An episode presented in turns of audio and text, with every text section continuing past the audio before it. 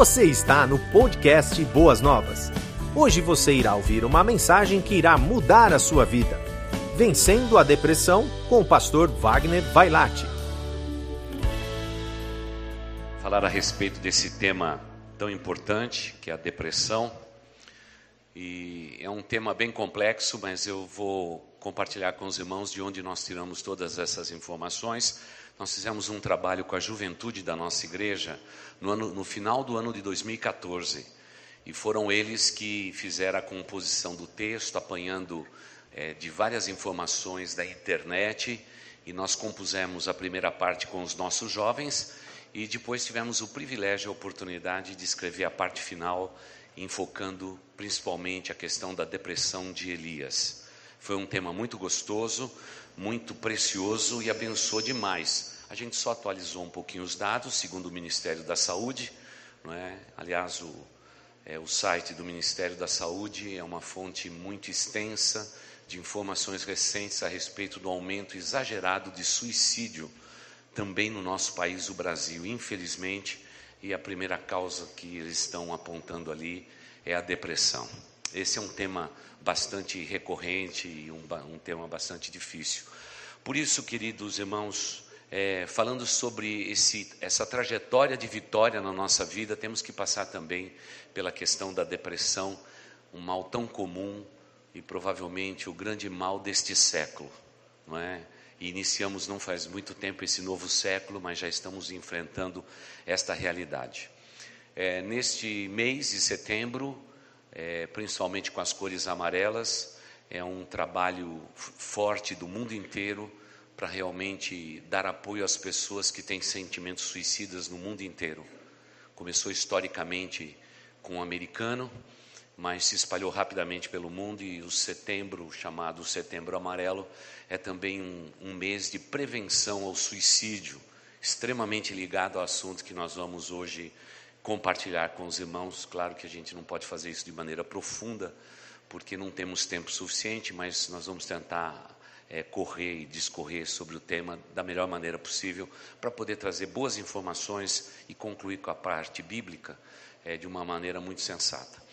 E até mesmo pensando no tema já desde a semana passada, irmãos, na segunda-feira o mundo foi aturdido com o suicídio daquele jovem pastor nos Estados Unidos pastor auxiliar da igreja Harvest na Califórnia, uma das maiores igrejas dos Estados Unidos. Ele acabou se suicidando aos 30 anos de idade, deixando dois filhos.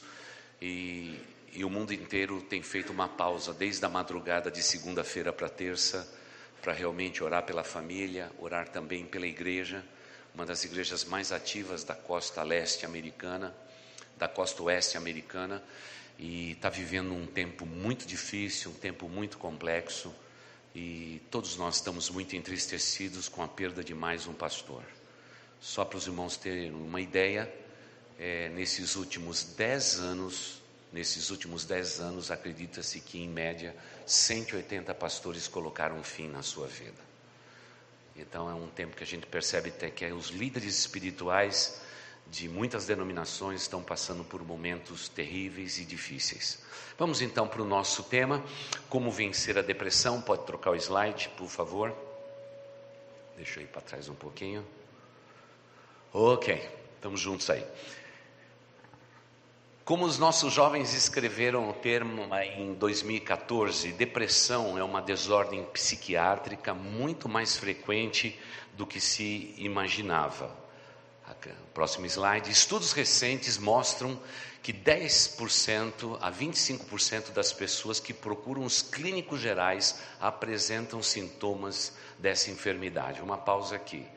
O Ministério da Saúde diz isso. As pessoas vão no pronto-socorro, vão na emergência dos hospitais, dizendo: Eu estou com um monte de problema na, nossa, na minha vida, e os clínicos gerais não têm muito o que fazer, porque no fundo eles já sabem que o problema é um problema de depressão.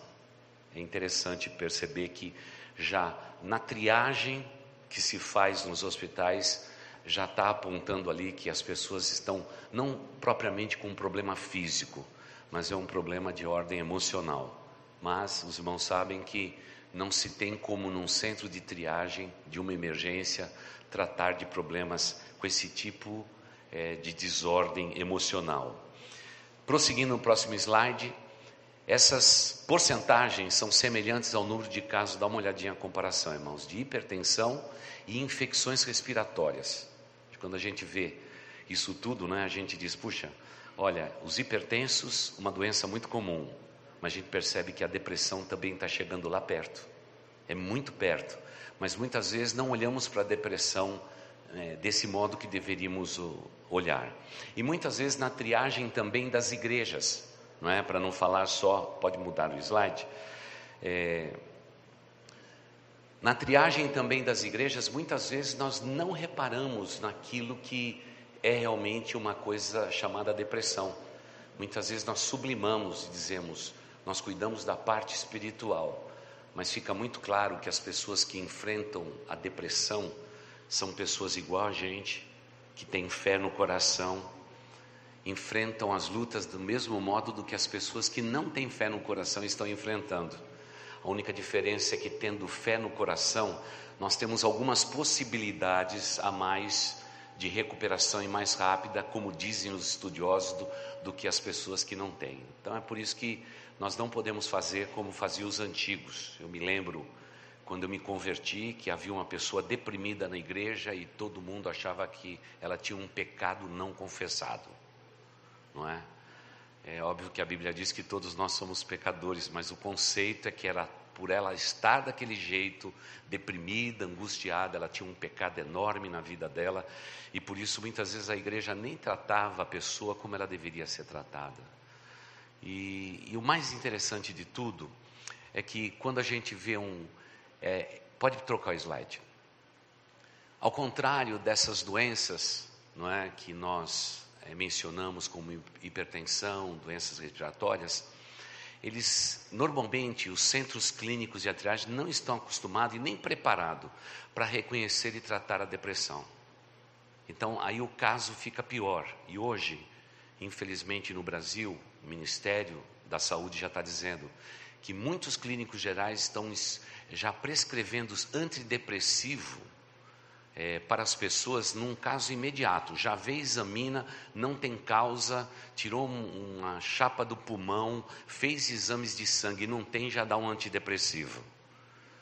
Nós temos um amigo na nossa igreja, um dos grandes psiquiatras de São Paulo, o Dr. Pércio, e, e ele já esteve aqui conosco e falou claramente a respeito do perigo de se prescrever não é, um antidepressivo para uma pessoa sem analisar principalmente os seus traumas. E, irmãos, traumas é uma matéria-prima que nós estamos cuidando desde que a igreja é igreja. Traumas emocionais, traumas vividos na infância, e por isso que mais e mais nós temos que fazer uma pausa para ouvir as pessoas, sem querer julgá-las. E muitas vezes as pessoas nem nos procuram, sabe por quê? Porque não querem ser julgadas como uma pessoa doente. Mas, meu irmão, minha irmã, se isso acontece com você ou está no âmbito do seu relacionamento, essas pessoas precisam de ajuda. Não só ajuda espiritual que podemos produzir, como apoio espiritual, como fazemos sempre na igreja, mas precisamos também cuidar da sua alma, precisamos cuidar realmente do seu corpo, precisamos cuidar da saúde dessa pessoa. Não podemos desprezar isto. E não é vergonhoso um crente dizer: Eu não estou bem, eu estou me sentindo deprimido ou passei por depressão. Porque no fundo do nosso coração, a gente trata com o indivíduo como um todo. E muitas e muitas vezes nós mesmos, como pastores, não temos condição de ajudar a pessoa. E é tão difícil esse momento quando a gente diz: você está precisando realmente de um psiquiatra, de um psicólogo para te ajudar. Nós podemos ir até aqui esse ponto, daqui para frente você precisa de uma ajuda clínica. Irmãos, deixa eu dizer para vocês, sou pastor há mais de 40 anos, deixa eu contar. Ninguém aceita essa palavra da gente. Todo mundo diz a mesma coisa. Eu não sou doente desse jeito, eu não preciso de uma camisa de força, eu não preciso ser internado, eu não sou louco e assim por diante. Eu acho que essa é a verdadeira loucura. Porque, irmãos, Quando nós não estamos bem, nós precisamos de ajuda. Nós precisamos de ajuda. E a depressão é uma dessas doenças psicossomáticas, essas doenças da alma, não é, da psique humana, que ela grita, ela grita, ela pede ajuda. E nós temos que estender a mão, não para criticar. Recentemente alguém veio para a nossa igreja e escreveu uma carta muito bonita para mim pedindo ajuda na questão emocional. E acrescentou na carta dizendo que o pai e a mãe julgava aquele moço como um vagabundo que não gostava de trabalhar e que aquela história de depressão, se ele fosse mais novo, se curava com uma cintada. Ele precisava apanhar. Só que eu estava falando com um rapaz de 22 anos de idade. Então a gente percebe que muitas vezes no núcleo das famílias, as famílias não sabem cuidar desta questão. Não sabem cuidar dessa questão. E nós, como igreja, precisamos trabalhar para principalmente apoiar as pessoas que estão atravessando esse tempo difícil. De que maneira? Amando, orando, incentivando, mas apontando direção. Apontando direção. Veja só, o medo já existia no ser humano, a ansiedade já existia no ser humano antes do homem pecar, segundo o que a gente vê na Bíblia. É incrível. O homem se sentia só, ele se sentia realmente amedrontado, limitado. São coisas que é nossa, do nosso coração, e a gente não pode ultrapassar esses limites. Há muitas pessoas que sublimam na espiritualidade, se escondem e escondem os seus traços de depressão. A igreja é um lugar onde que a gente mais vê isso. A gente tem tantas pessoas que não são equilibradas, são loucas, não é? Há um percentual mesmo, as pessoas são enlouquecidas às vezes dentro da igreja e se refugia na igreja. Por quê? Sempre debaixo disso, Deus vai me abençoar, Deus vai cuidar de mim, eu creio em Deus. Claro que Deus é poderoso para realizar tudo isto, mas Deus também nos ensina que nós precisamos de Deus, mas nós também precisamos de pessoas. E, aliás, o aconselhamento bíblico pastoral não passa de um bom aconselhamento psicológico, só que moldado por princípios pautados na palavra de Deus. A pessoa vem com o seu drama, com a sua luta, com a sua depressão, com os seus traços, e imediatamente nós dizemos: olha, a palavra de Deus nos ensina isto, isto, isso, isso. Da mesma forma que um psicólogo, um psiquiatra faz o mesmo no campo onde eles estudaram, não tem nada de errado nisso. Agora, o grande problema nosso é a gente se esconder atrás de uma espiritualidade e vivendo a vida e muitas vezes mofando dentro de uma igreja sem trazer solução definitiva para o nosso ser.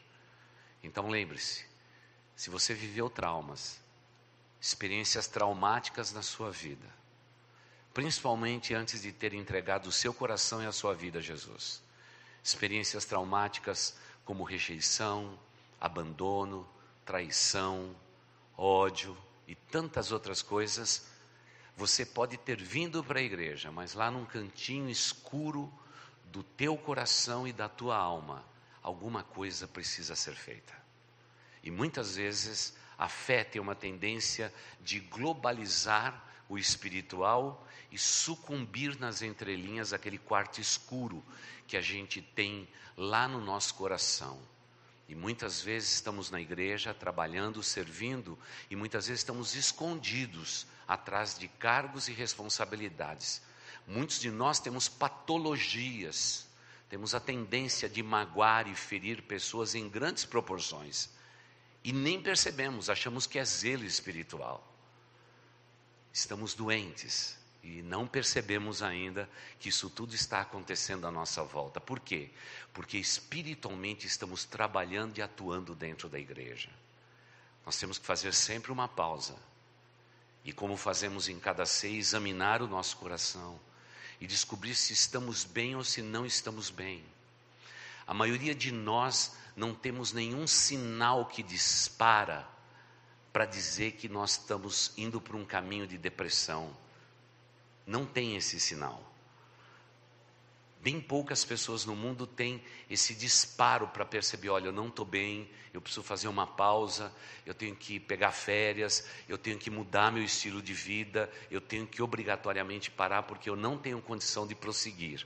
As pessoas não têm isso. Mas eu quero lembrar vocês de que, ao contrário do que a gente imagina, aquelas doenças como hipertensão e respiratória está sendo comparado pelo Ministério da Saúde com a depressão nos seus vários níveis, como vamos ver. Vamos trocar o slide aí? E vamos seguir em frente. Para caracterizar o diagnóstico de depressão, foi criada uma tabela abaixo, tá? Que diz assim: nela, cinco ou mais dos sintomas que nós vamos mencionar agora relacionados, deve estar presente na vida de uma pessoa como sintomas. E aí a gente pode classificar essa pessoa com um, o primeiro, segundo ou terceiro grau de, de depressão. Dentre eles, um é obrigatório: o estado deprimido ou falta de motivação para as tarefas diárias. Esse é o mais básico. Então, estado deprimido, ou assim, abatimento e falta de motivação para as tarefas diárias. Há pelo menos duas semanas. Isso aí deveria estar escrito, segundo o Ministério da Saúde, em todas as placas de recepção. Se você está abatido, e isso por duas semanas, você não tem motivação, você já está num quadro de depressão. É interessante ver isto, não é? E aí vamos para o critério de diagnóstico, não é? Olha lá. Pode trocar tristeza? Ok. Tristeza constante é o estado de depressão. Então você tem que dizer para você: eu tenho tristeza constante, eu não tenho mais a alegria que eu já tive na minha vida. Se você sente isso, então você já tem um desses sintomas. Agora vamos ver com que intensidade isso se repete na sua vida. Por exemplo, outro aspecto é interesse diminuído ou perda de prazer para realizar as, as atividades rotineiras da nossa vida. Você não tem aquele ânimo mais para realizar é, as, as rotinas. Próximo slide. Sensação de inutilidade ou culpa excessiva não é? A pessoa diz assim: Eu não sirvo para nada, eu não tenho a menor alegria na minha vida, eu acho que eu não sou a pessoa certa, eu acho que se eu deixasse de viver, seria até um benefício para a humanidade. Esse tipo de, de raciocínio. Ou, não é, como está escrito aí, culpa excessiva.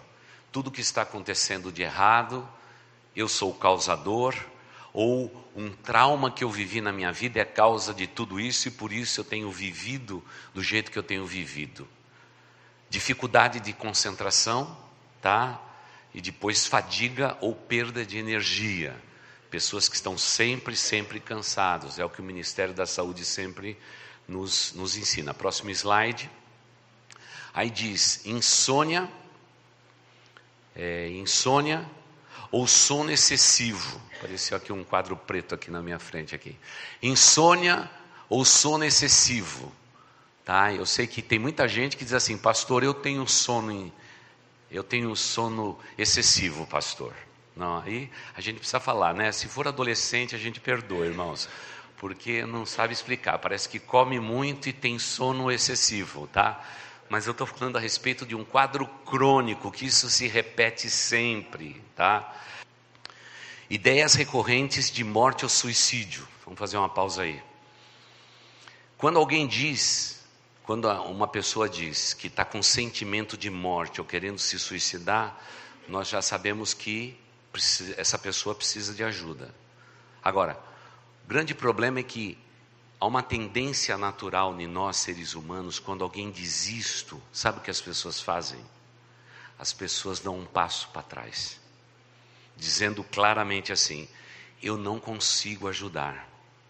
E pior que essa, essa pessoa que está nesse quadro dizendo, eu acho que é melhor eu morrer, ele não aceita, ela não aceita as pessoas que estão mais próximas dela para aconselhar.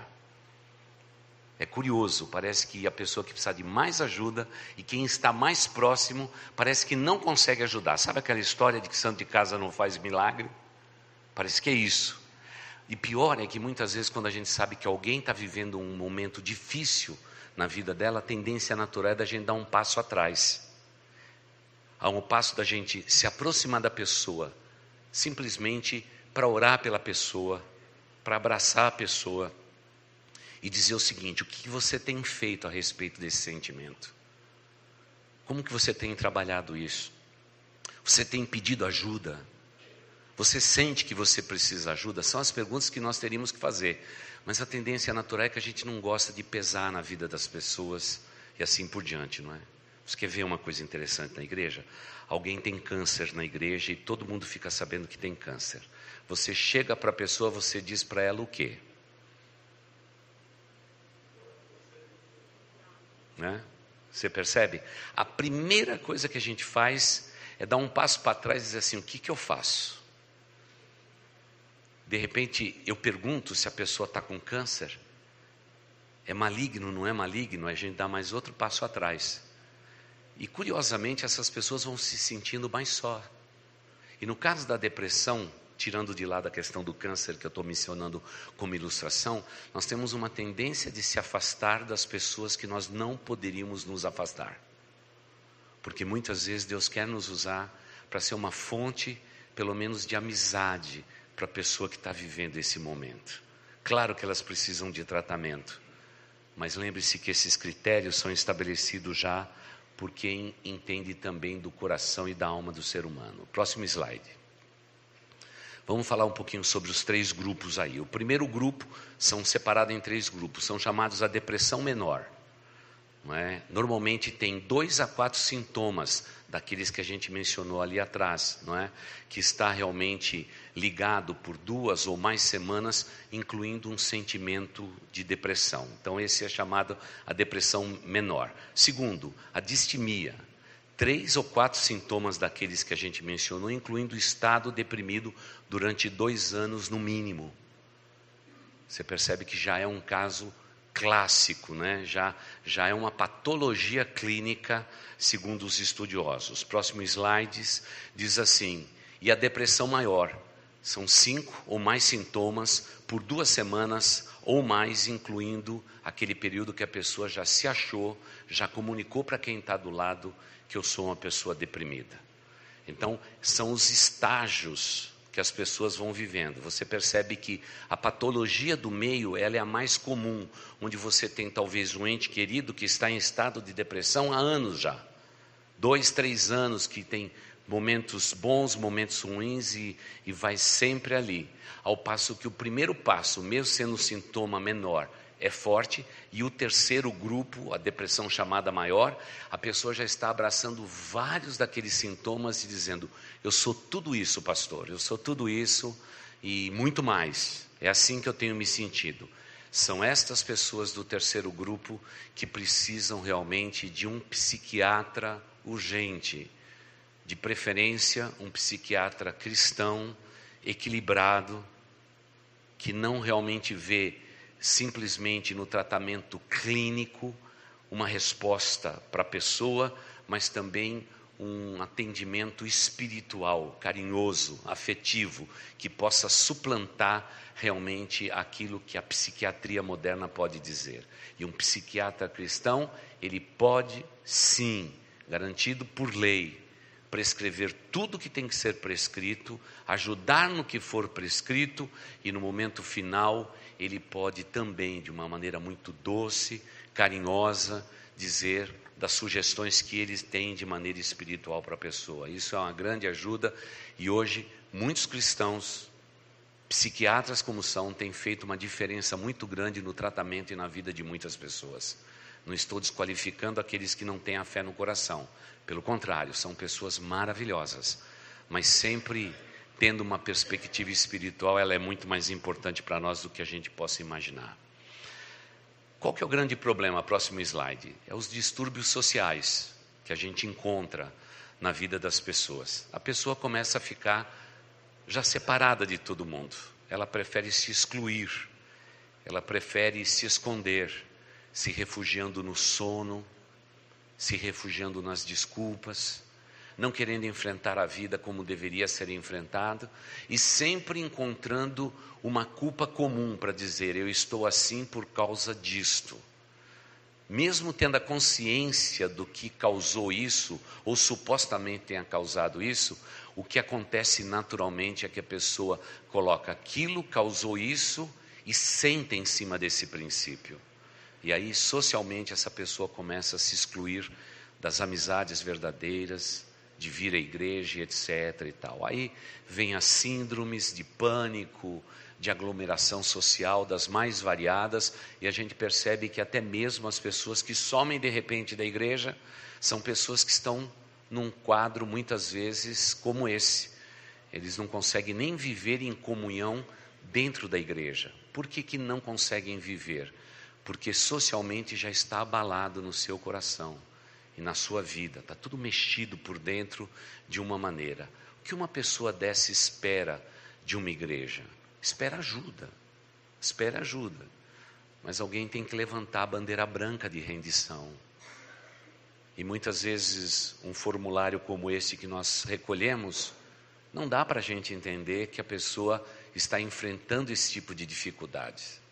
Simplesmente ela diz assim: Pastor, eu quero pedir oração porque eu não me encontro bem. Isso é muito vago, não é? É por isso que reuniões como essa servem para dizer eu acho que eu estou passando por um quadro de tristeza profunda, de depressão, eu estou muito desanimado, eu preciso de ajuda. Irmãos, quando falou eu preciso de ajuda, então tudo começa a ser resolvido. Agora, o grande problema é que a gente sempre sublima dizendo: pela fé eu acredito. Irmão, eu também acredito. Pela fé eu creio, eu também creio. Pela fé eu sei que Deus pode, eu sei que Deus pode. Mas muitas vezes, na circunstância repetitiva da nossa vida, o que a gente mais precisa é da lucidez e da sinceridade de dizer simplesmente isso: eu preciso de ajuda. Mas é isso que a gente não encontra hoje em crentes, pessoas que dizem crer em Cristo Jesus. Veja só, falando desses distúrbios sociais, a maioria hoje das igrejas pentecostais e neopentecostais é que enfrentam a maior dificuldade nesta área da depressão.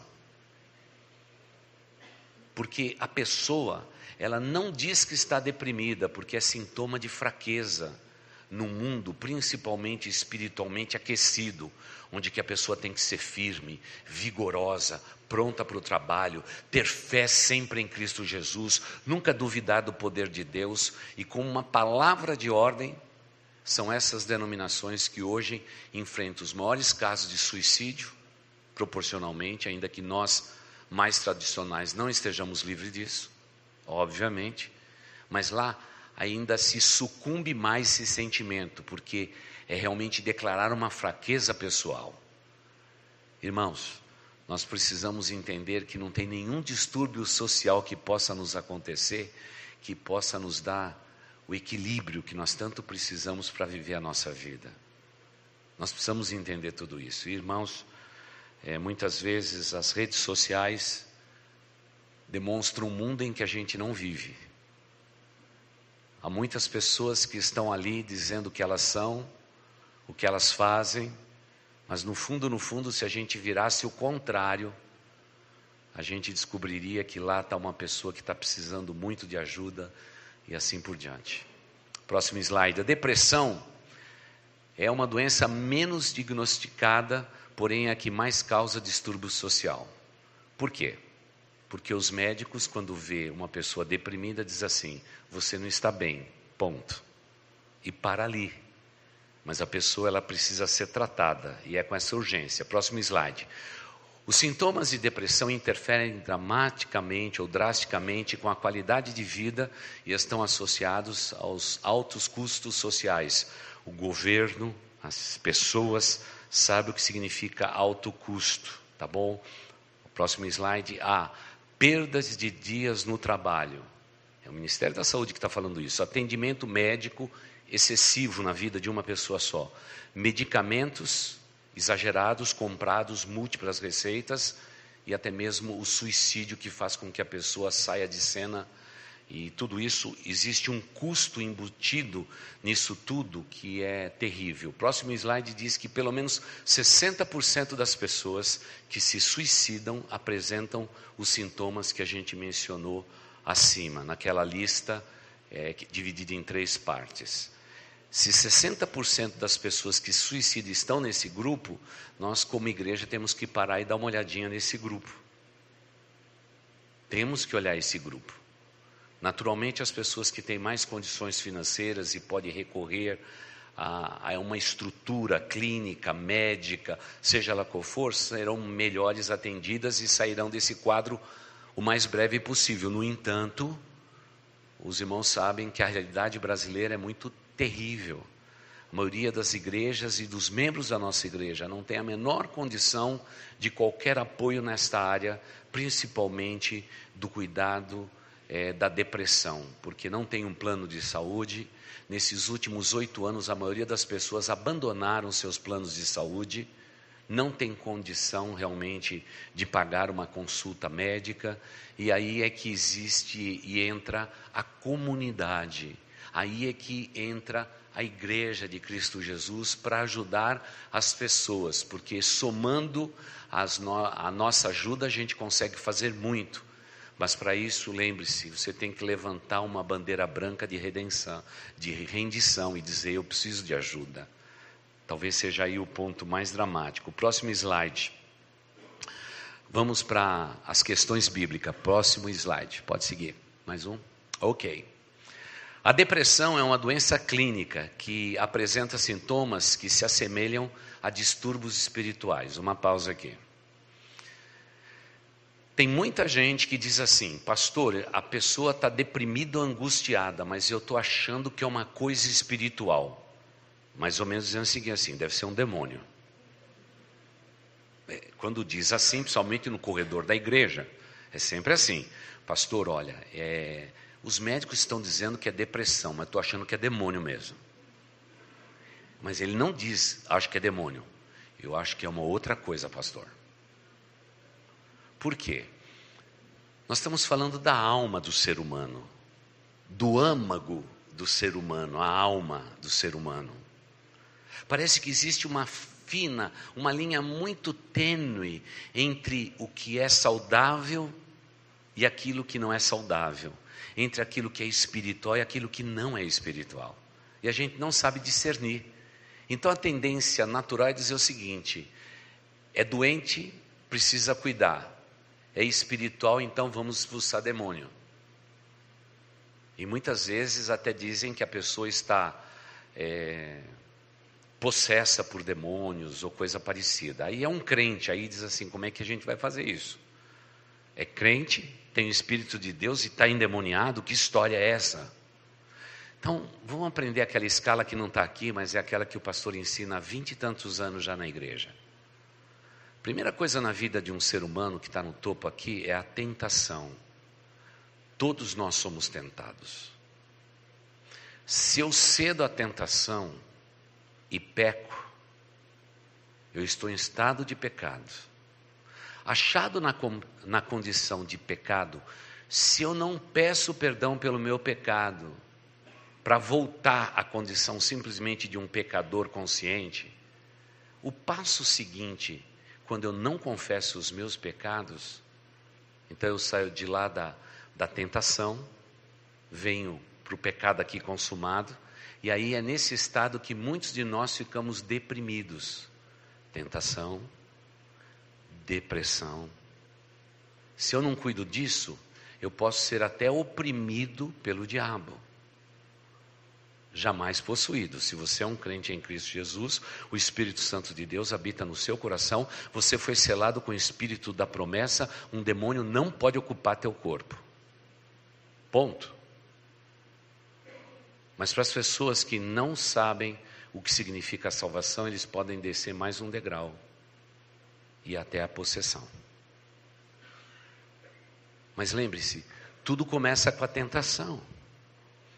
É por isso que a Bíblia ela é muito firme em dizer que eu tenho que resistir à tentação, que eu tenho que fugir disto, eu tenho que correr, eu tenho que cair fora.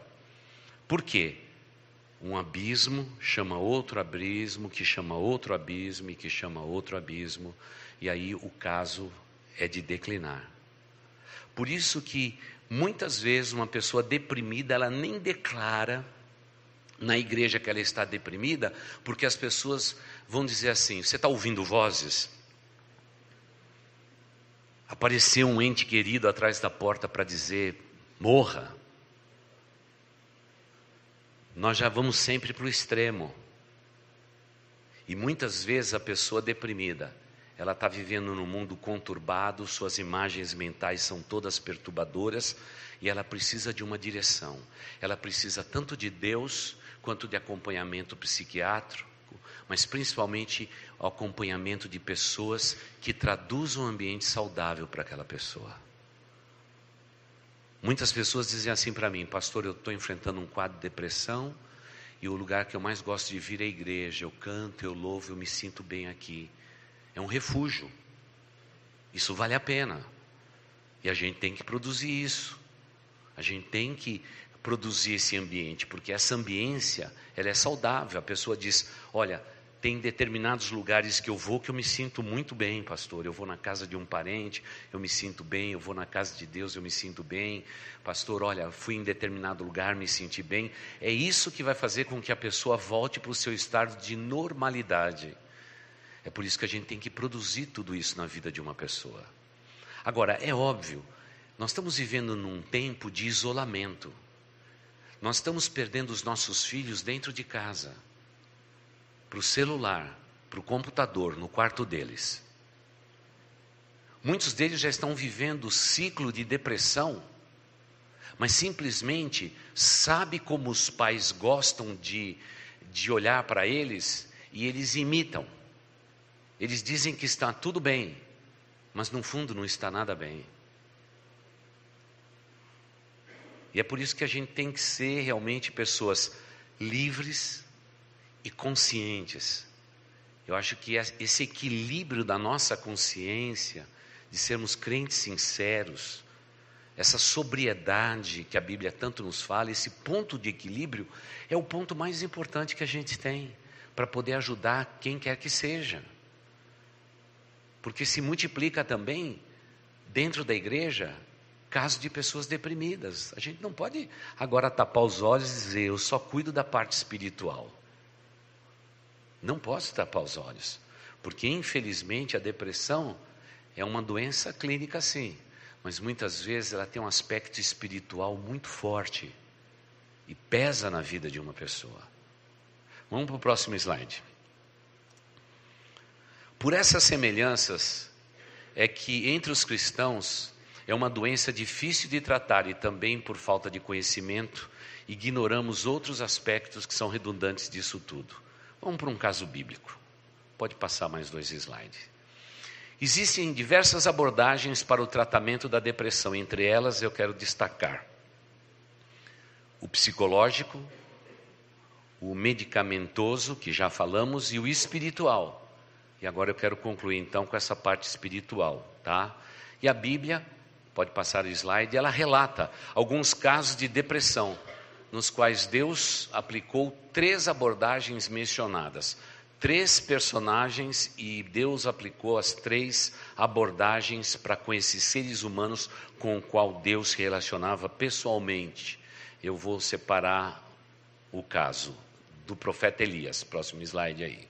Caso do profeta Elias. Então vamos ler o texto de 1 Reis 19, os versículos 4 e 5. Eles vão ser projetados, mas é importante que você anote aí na sua Bíblia. Primeiro livro dos Reis de Israel, capítulo 19, versículos 4 e 5, que diz assim: Ele, porém, foi ao deserto, caminho de um dia, e foi sentar-se debaixo de um zimbro, e pediu para si a morte, e disse: Nós estamos falando de um homem chamado Elias. Esse camarada foi tão destemido que, quando a maioria dos profetas se encurvava a outros deuses, esse cara se levantou para lutar e defender o nome de Deus. Um cara incrível, mas um ser humano igual a todos nós. E muitas e muitas vezes nós achamos que nós somos realmente como Elias. Estamos lutando a vida e vencendo os profetas de Baal, mas lá no íntimo nós somos também pessoas. O maior problema de Elias é que ele não sabia lidar com uma questão: a questão da rejeição. Mesmo ele tendo, feito tudo o que ele fez, ainda ele não era aceito como um profeta, que ele era de fato. No final da sua vida ele vai se tornar ilustre, mas nesse momento do deserto, no momento da caverna, ele ainda não é considerado Elias, que todo mundo lá no Novo Testamento diz assim: é Elias que ressuscitou, falando da pessoa de Jesus. Até agora aqui não é. Esse é um momento dramático na vida desse homem. Por quê? Porque é homem. Todos nós temos um ponto de limitação. E pelo fato dele fazer a vontade de Deus, pagar um alto preço, porque não pense você que você sobe até o Monte Carmelo, faz a prova de fogo de Deus, o fogo desce do céu e mesmo jogado água naquele holocausto, Deus veio do céu e lambeu tudo aquilo e consumiu tudo aquilo, e daqui a pouco ele diz: Ok, pegue todos esses falsos profetas, vão até o riacho e mate todos ali. Agora, é claro, para uma parte do povo de Israel, o herói era Elias. Mas se você fosse parente de um dos profetas de Baal, você se sentiria como? Elias pode ser usado por Deus, mas é a pior pessoa que eu conheço. Ele matou meu filho, ele mandou matar meu marido, e o povo de Israel decapitou, arrancou sangue e o sangue escorreu naquele riacho. Porque naquele tempo lá do Velho Testamento era olho por olho, dente por dente. Passado esse episódio, o grande drama da vida desse homem é esse aí: é a rejeição. Não é fácil. Você já se sentiu rejeitado? No momento em que alguém é rejeitado de qualquer forma, Pode ter certeza. Alguns gatilhos emocionais dentro da gente começam a ser acionados. E a gente começa a ter aqueles sintomas que a gente mencionou agora ali há pouco, que tá, são concordes com o Ministério da Saúde no nosso país. A gente vai dizendo: olha, eu acho que eu não sirvo para nada, eu não tenho o menor valor, eu não sei por que eu estou existindo, era melhor que eu morresse. E assim por diante a gente vai fazendo a lista ao contrário. E é interessante o que vai acontecer em seguida. O próximo slide diz assim: Ele diz para Deus: Já basta, ó Senhor, toma agora a minha vida, pois não sou melhor do que os meus pais. Ele estava certo. Ele não era melhor do que os pais, nem os pais melhor do que ele. Para Deus, Deus olhou da mesma forma. Só que isso tem um efeito pessoal muito grande. Sabe quando a pessoa olha para si mesma e diz assim: eu não sirvo para nada, eu já perdi todo o valor. Há poder na nossa palavra. Como tem um poder? Principalmente sobre as nossas próprias vidas. E parece que não foi diferente aqui. E agora então, ele vai fazer o que os deprimidos gostam de fazer. Sabe o que eles gostam de fazer? Próximo slide. 1 Reis 19, 4 5, ainda continuando, e deitou-se e dormiu debaixo do zimbro. Deixa eu escolher aqui uma árvore frondosa, vou me deitar debaixo dela e vou dormir porque eu não tenho mais vontade de viver a vida. Muitas vezes o sono é um refúgio, porque aí o tempo passa rápido, a gente não vê o tempo passar e a gente não consegue contemplar as nossas próprias dores e feridas emocionais. Próximo slide. Quais foram os sintomas desse homem em particular? Primeiro, isolamento. Você percebe que é um quadro depressivo. Desânimo. Ele estava muito abatido mesmo. Sensação de inutilidade. Tudo aquilo que a gente mencionou ali atrás, que a ciência vem agora dizer, nós estamos agora todos de volta e concorde dizendo: é, eu acho que é isso mesmo que aconteceu. A ciência anda, anda, anda e volta onde Deus sempre nos ensinou. Veja o próximo slide, 1 Reis 19, os versículos de 5 a 7. E deitou-se e dormiu debaixo do zimbro. E eis que então um anjo tocou e lhe disse: Tem muita gente que está esperando um anjo lhe tocar e dizer: sai dessa condição. Eu não duvido que um anjo possa vir enviado por Deus para acordar alguém, não é? Não tenho dúvida nenhuma. Deus pode fazer todas as coisas, mas eu não acredito que Deus vai fazer isso, porque Ele já deixou revelada a Sua palavra e a Sua palavra é suficiente para nos dar instrução. Sejamos inteligentes, abracemos a palavra de Deus, porque muitas vezes nós sofremos por falta de conhecimento. Olha o jeito que Deus vai tratar esse homem. Ele diz assim: Eu vou destacar um anjo do céu. Irmãos, quando a gente lê o texto, a gente simplesmente que é assim, que o nosso Deus, ele está cheio de anjo que fica sempre fazendo nada no céu. Né? São tudo vagabundo celestial.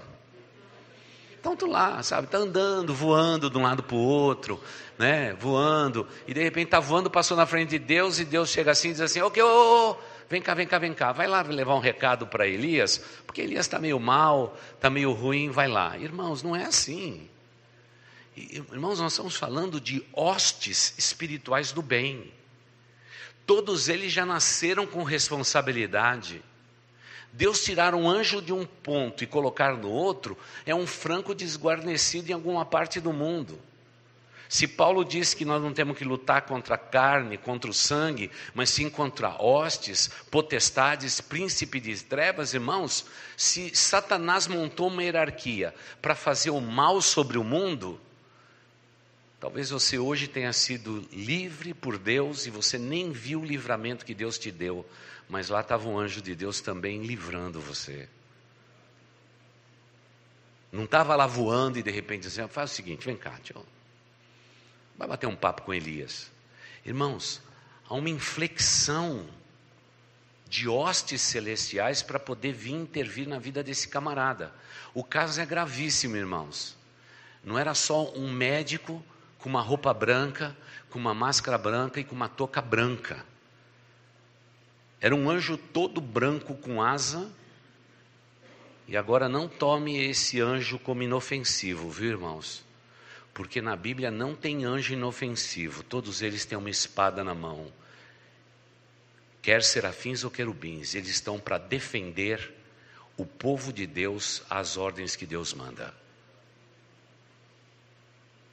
A gente sempre acha que aqui é o anjinho da árvore de Natal, né, irmãos? Sabe aquele anjinho que fica pendurado e tudo mais, irmãos? É, é gente de guerra, irmãos. É gente de guerra. Eles estão, têm asas, têm a silhueta de homem, mas não são homens, são seres angelicais. E quando eles desembanham a espada, tome cuidado, porque ele vai te livrar da morte, da destruição, da miséria que quer assolar a sua vida. Deus deu ordem a respeito. Deixa eu dizer uma coisa. Se você estiver passando um caso de depressão, Deus quer dar ordem a teu respeito.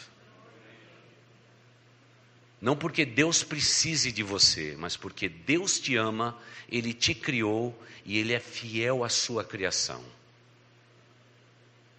E a gente tem que entender isto. Você pode até dormir, mas Deus vai intervir. E muitas vezes Deus intervém de maneira estranha. Seguindo o texto, o anjo balança o sujeito, o deprimido Elias, e diz o que? Levanta-te, come, e olhou, eis que a sua cabeceira estava pão cozido sobre as brasas e uma botija de água. Era aquilo que ele precisava. Talvez você diga assim: ele estava precisando de fogo de chão, porque ele tinha visto fogo do alto. Ele precisava do fogo. Não, não, não. Ele precisava de uma dieta simples. Mas ele precisava se levantar. O que é que você tem que dizer para uma pessoa que está prostrada pela depressão? Levanta. É o tratamento de Deus. Levanta. Desperta. Abre os olhos. Coma. Se alimente de maneira equilibrada. Porque a tua vida não parou aqui. Você tem uma caminhada longa pela frente. E lembre-se que eu vou falar. Deus não abortou os planos sobre Elias porque ele era deprimido. Ou ele passou por depressão. Deixa eu te falar uma coisa, meu irmão. Deus não vai abortar o propósito que Ele tem para a tua vida porque você está passando por depressão. Ele continua esperando a tua resposta e vai dizer: desperta, levanta, come, se levanta porque a caminhada continua. Muitas pessoas aqui dentro foram libertas da depressão, sabe fazendo o quê? Trabalhando na igreja.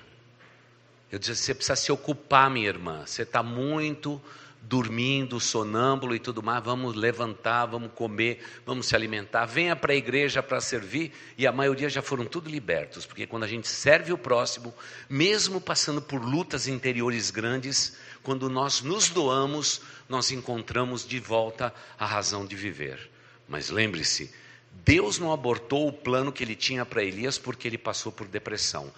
Deus entende a depressão do seu coração e Ele só te diz nesta noite, para você e para alguém que está ao alcance da tua voz e da tua instrumentalidade: levanta, come, porque a caminhada precisa continuar. É bem claro o texto bíblico. Logo em seguida diz que ele comeu e bebeu.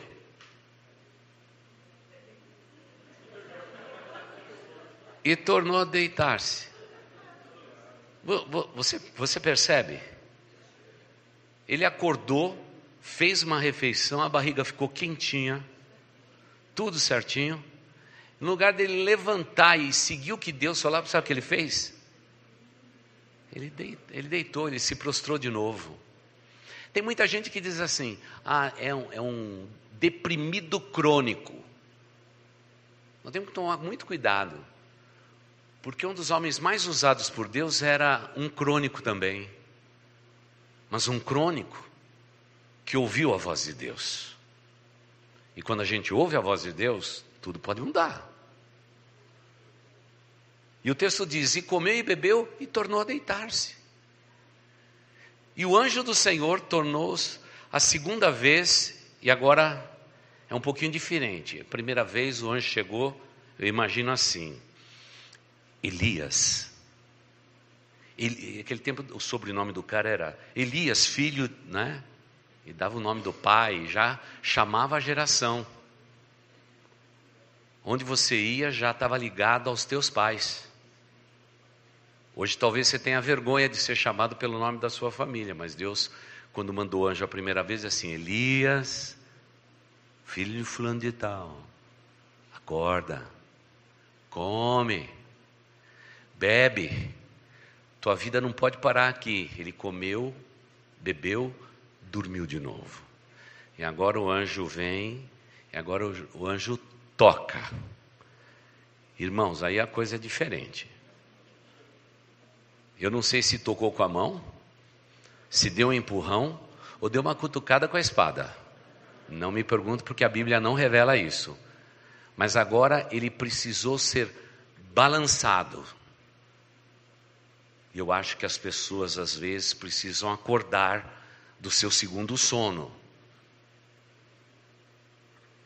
E aí então, depois de tocá-lo, ele disse, o verso contínuo: Levanta-te e come, porque te será muito longo o caminho. A jornada sempre continua até o dia da vitória, irmãos. Com Deus é caminhando e fazendo a sua vontade é que nós vamos ter a vitória. Eu não posso parar. Eu não posso abortar o plano de Deus, porque Deus não aborta o plano que Ele tem para mim. Mas foi desse jeito que Ele tratou desse homem. Volte a comer e o caminho será longo. Então, próximo slide. Qual é o tratamento que Deus deu a esse homem? E que talvez seja o tratamento que Deus queira dar para muitas pessoas que nós tão bem conhecemos. Primeiro, Obrigado. Boa alimentação. Levanta e come. Eu fico tranquilo porque a gente não precisa dizer para crente levantar e comer. Irmãos, para crente você só diz assim: levanta. Não diga come. Porque essa turma não bebe, mas come. Então, uma boa alimentação. Aí a pessoa, né? As nossas nutricionistas, quando a gente mencionou isso em 2000, final de 2014, as nutricionistas disseram assim: Pastor, eu nunca vi algo tão lúcido como esse. Porque um dos tratamentos mais importantes para uma pessoa deprimida é uma boa alimentação e equilibrada. Aliás, quase tudo para nós, né? Quantos de vocês aí estão com excesso de peso? Uma boa alimentação seria é, um problema, né? Resolvido na sua vida. Segundo, palavras de ânimo porque te será muito longo o caminho. Isso não era para desanimar, dizendo que o caminho era muito longo. O que ele estava tentando dizer é o seguinte: a caminhada continua. Teu ministério não acabou na tua depressão. A tua vida não terminou quando as pessoas te desapontaram. A tua vida não terminou quando o dinheiro acabou. A tua vida não terminou quando as pessoas te ofenderam. A tua vida não terminou quando aquele problema aconteceu com vocês dois. Não terminou. Continua. Isso é palavra de ânimo, de incentivo que Deus dá a todos nós de uma maneira maravilhosa. Eu gosto das palavras de ânimo que Deus nos dá. Muitas vezes o ser humano não sabe compreender. Terceiro, perspectivas. Deus está sendo didático, ou seja, não acabou. Você vai viver e você tem muita coisa para fazer. Meu irmão, minha irmã, se você tem vivido, se você tem visto pessoas vivendo esse momento, diga para eles que a vida não terminou. Irmãos, enquanto tiver um suspiro, tiver um fôlego de vida, nós vamos continuar fazendo a vontade de Deus. Vamos continuar amando e servindo pessoas. Muitas vezes com feridas internas, é verdade. Muitas vezes as feridas estão até abertas mas muitas vezes o amor que eu dedico a um ser humano consegue cobrir as feridas interiores que eu tenho. Há mais pessoas feridas cuidando de pessoas do que você pode imaginar. Por isso que quando você vê uma vida de alguém que sofreu um drama gigantesco e se tornou uma bênção, você diz: como pode? Irmãos, hoje mesmo, Perto de você existe pessoas que estão com as feridas abertas, sofrendo, mas pela compreensão divina, eles estão seguindo na sua caminhada e sendo uma bênção na tua vida. E você nem sabe das feridas interiores que essa pessoa tem, o que ela sofre até dores de parto, para que Cristo seja gerado em vós. É o que diz a palavra de Deus. Tratamento de Deus, parte 2. Aí é, aí é mais profundo. Mas os irmãos ficam comigo, nós não vamos embora já. Tenho ainda 15 minutos. Nesse texto diz assim: E ali, esse homem entrou numa caverna e passou ali a noite. E eis que a palavra do Senhor veio a ele e lhe disse: Ele dormiu duas vezes ele se pôs a caminhar, ele conhecia o território e ele se refugiou numa caverna. Você acha que alguém podia se esconder de Deus? Você acha que alguém hoje pode se esconder de Deus? Não, irmãos. Não tem como. E mesmo se quiser, depois do Facebook e Instagram, não tem uma caverna desconhecida na face da terra. Tem jeito. Alguém está te filmando e fotografando, não tem jeito. Mas naquele tempo não tinha nada disso. Talvez fosse um hábito dele. Era muito comum os profetas habitarem nas cavernas, principalmente quando eram perseguidos. Caverna era, si, era sinônimo de perseguição. Eles iam para os lugares desertos, nas cavernas, e se escondiam para não serem achados.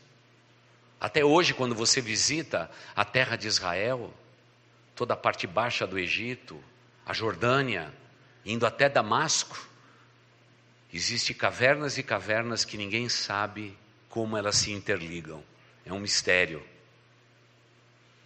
Mas a impressão que eu tenho aqui é que ele preferiu uma caverna.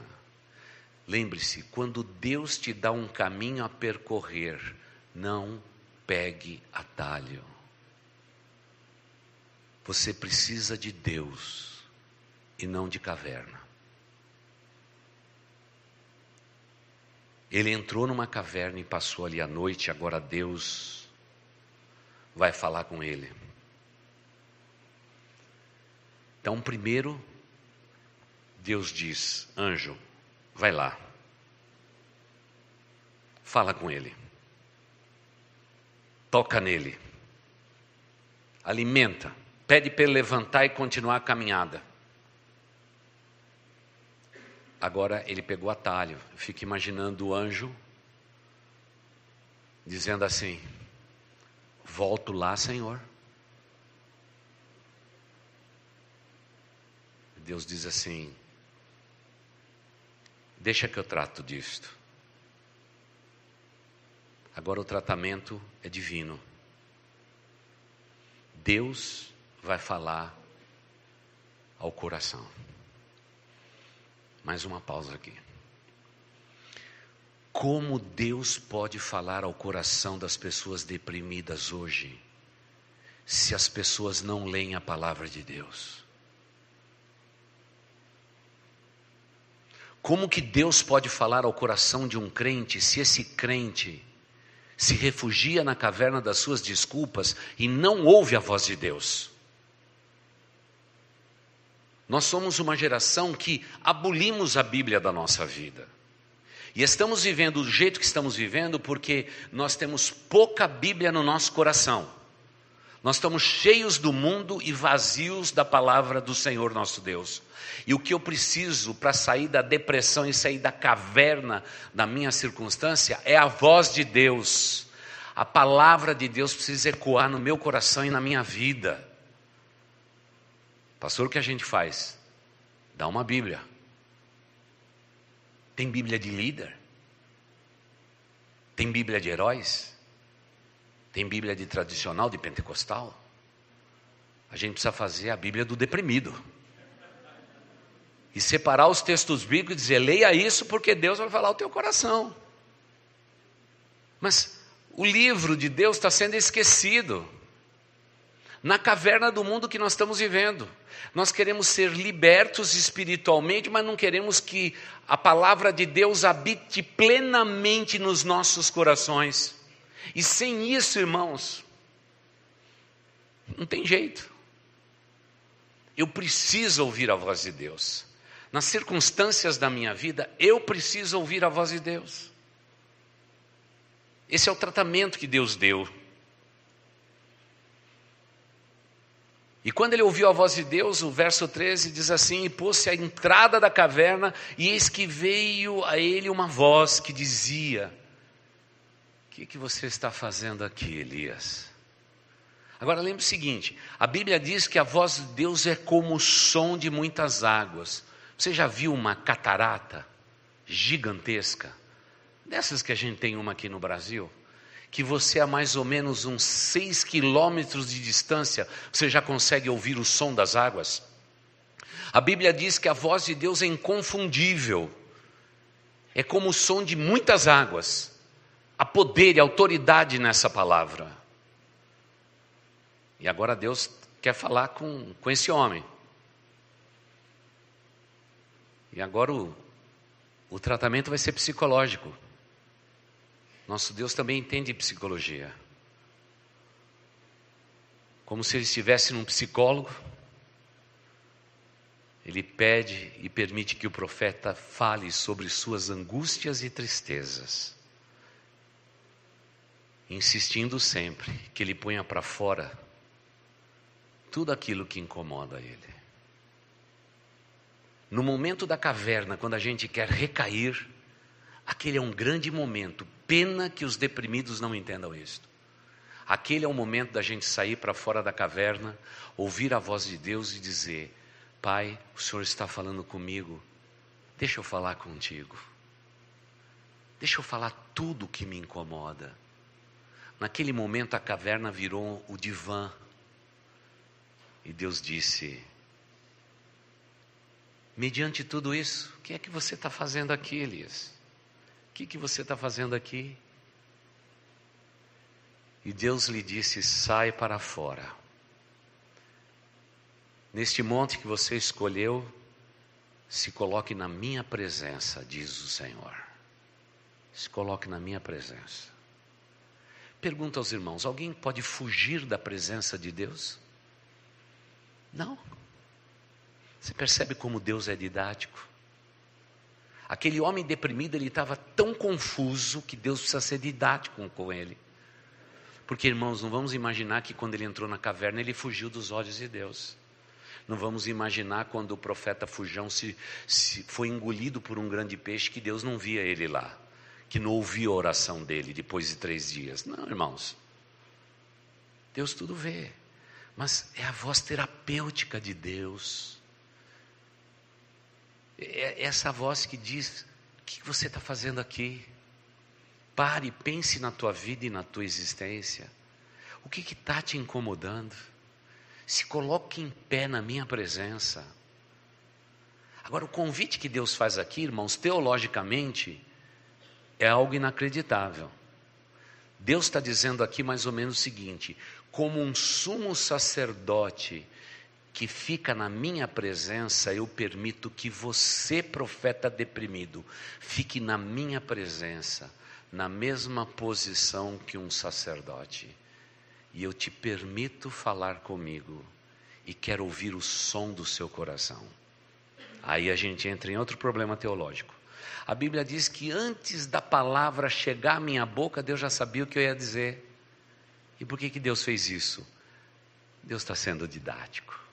Deus está sendo didático. Lembre-se, quando alguém está vivendo em depressão, Deus é sempre didático. E normalmente a gente não gosta da didática de Deus. Vamos lá para a didática de Deus e o tratamento de Deus, parte 3. Mas os que esperam no Senhor renovarão o quê? Subirão com asas como águia, e o que mais, irmãos? correrão, caminharão. Pelo que eu posso perceber, parece que a Bíblia está cercada de exemplos grandes de dizer: eu posso sair dessa condição. E talvez seja essa palavra mais poderosa que existe na vida de uma pessoa deprimida. Eu não aceito essa minha condição. Eu estou vivendo esta condição. Eu estou deprimido. Mas eu não quero viver deprimido minha vida inteira. Eu me levanto, eu me ergo, eu me alimento. E Deus vai me ajudar. Se Ele diz que eu vou correr e não vou me cansar, vou subir como quem tem asas e vou voar bem alto como a águia, eu quero isso para a minha vida. E o que encanta mais o meu coração é saber que o nosso Deus tem resposta para o deprimido. E eu creio nisso. Agora, o, o meu apelo é pela lucidez, irmãos, de fazer uma igreja inteira entender que depressão é algo que todos nós estamos sujeitos. Mas é como diziam os antigos: eu não posso impedir que uma doença como essa aconteça comigo, eu posso passar por isso.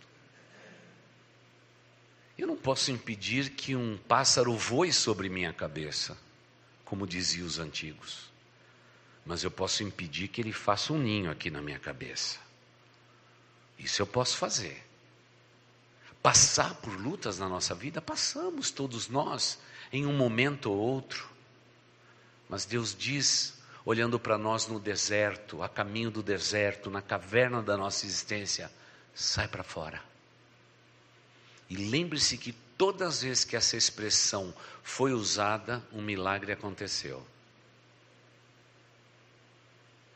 Pode parecer um pleonasmo da língua portuguesa, sair para fora, né, irmãos?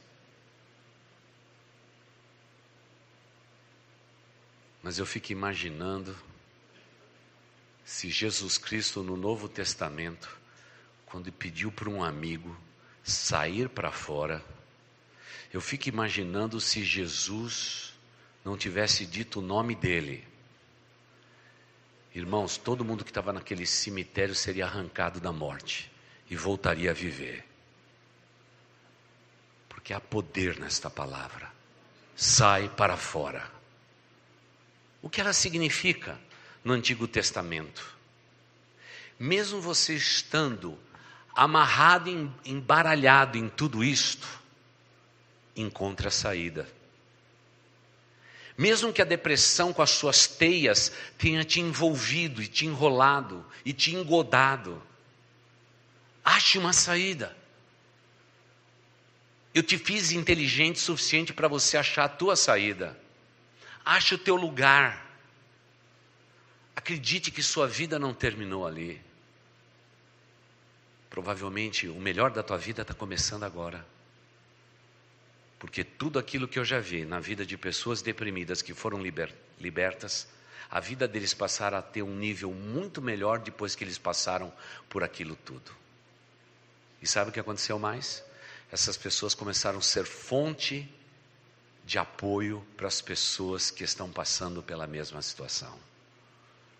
Eles são agora ajudadores das pessoas que passaram por estes vales, por essas cavernas, por esses desertos imensos.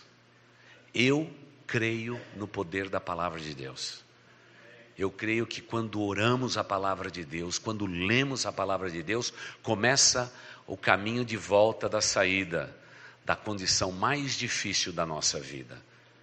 E a depressão, entre todas as coisas, está ali no topo disso tudo. Deus tem tratamento? Claro que Deus tem tratamento. Deus quer cuidar de você? Claro que Deus quer cuidar de você. Então, vamos concluir. Tinha mais coisa para falar, mas já chegou nossa hora. Primeira coisa, seja disponível para as pessoas. Hoje, a maioria das pessoas não estão mais disponíveis para as outras.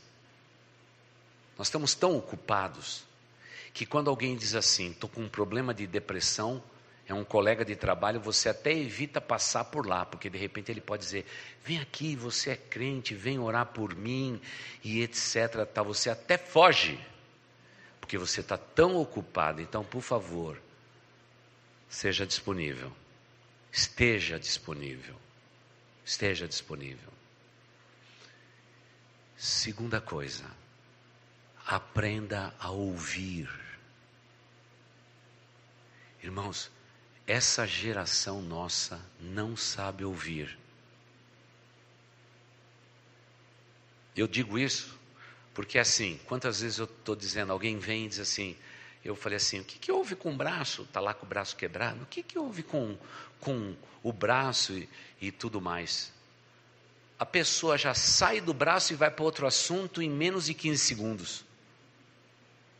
Porque não sabe ouvir tem dificuldade de ouvir a voz de Deus, mas também tem a dificuldade de ouvir a voz de quem pode te abençoar.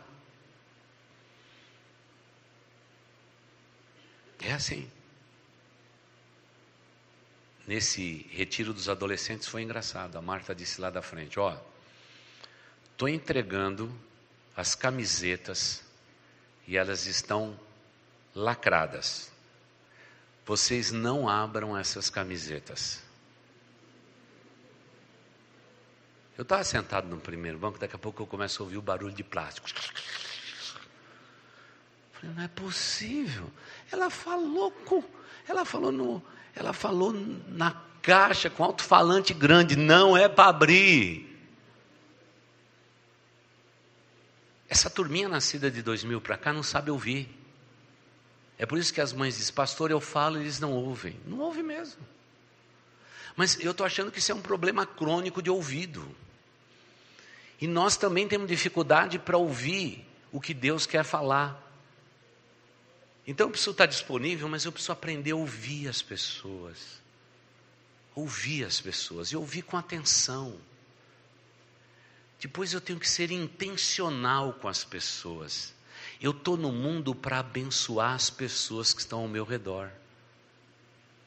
A partir do momento que a pessoa, de maneira consciente, diz assim: Estou vivendo assim. E a gente diz assim: Por que, que você está assim? E a pessoa já diz: Pastor, por isso, por isso e por isso. A gente diz: Ok, estou orando por você. Eu sou intencional. Eu não quero ficar na superfície, eu quero realmente fazer diferença, me preocupar com a pessoa. Em último lugar, eu tenho que apontar a direção para a pessoa.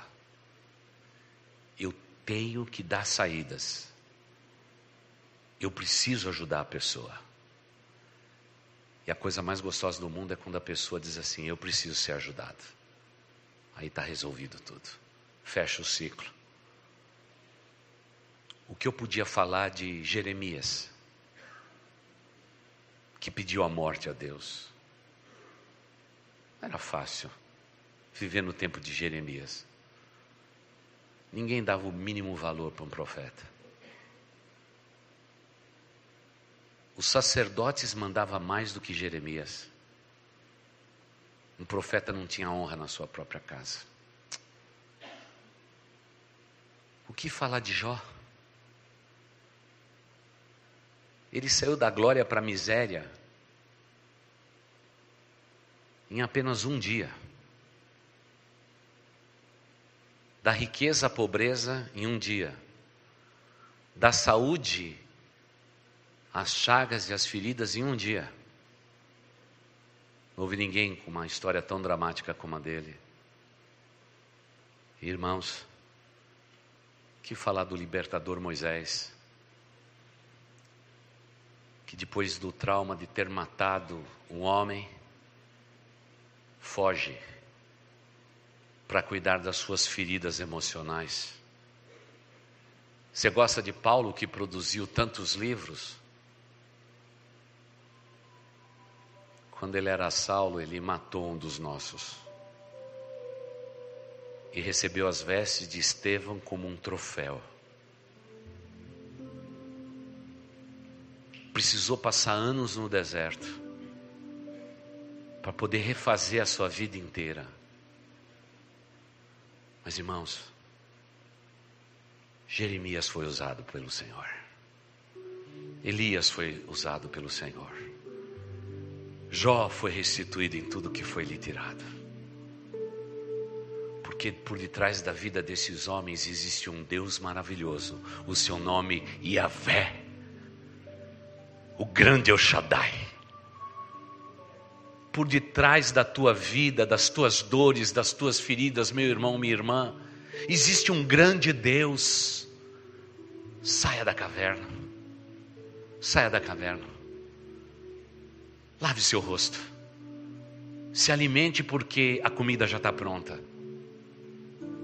E nunca se esqueça que o mundo pode se esquecer de você mas Deus nunca vai se esquecer de você.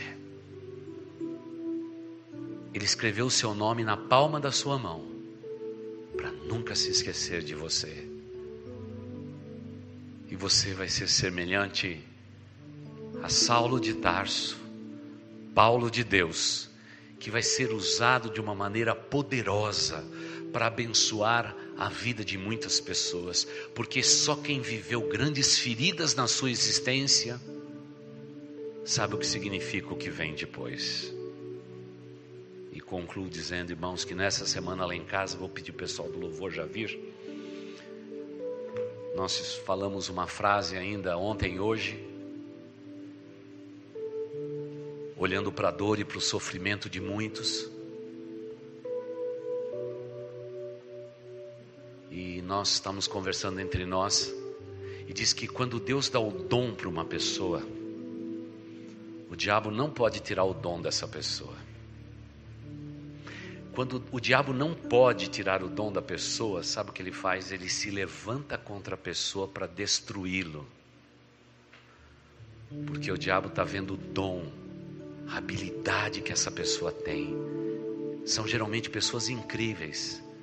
Como o maligno não consegue subtrair o dom, ele embaralha a vida do sujeito embaralha a vida dessa mulher, para que aquele dom, aquele talento não seja oferecido ao Deus Todo-Poderoso que lhe deu o dom. Por isso, quando você vê alguém sofrendo, preste atenção. Essa pessoa é especial. Cuide dessa pessoa. E você vai ser beneficiado. Porque aquilo que Deus deu a uma pessoa é intransferível. É dela. E o maligno sabe disto. Por isso, saia do deserto da tua existência. Saia das tuas cavernas. Se alimente. Coloque em pé. Vista a sua melhor roupa. Volte a sorrir. Olhe naquele espelho e diga de novo para você: quem me formou foi Deus. Tudo que eu possuo vem dele. E o inimigo da minha alma não terá poder sobre a minha vida. A minha vida está escondida em Cristo, em Deus, nas regiões celestes. Eu tenho certeza que o diabo vai bater em retirada, porque ele sabe do seu potencial mas eu quero dizer que aquele que te formou, ele também sabe do teu potencial. Enquanto o maligno veio para matar, roubar e destruir tudo, Jesus veio para te dar vida e vida em abundância. Obrigado por nos ouvir. Você também pode acessar um conteúdo exclusivo em nosso canal do YouTube. Que Deus te abençoe e nunca se esqueça que, em Boas Novas, a gente sempre se encontra.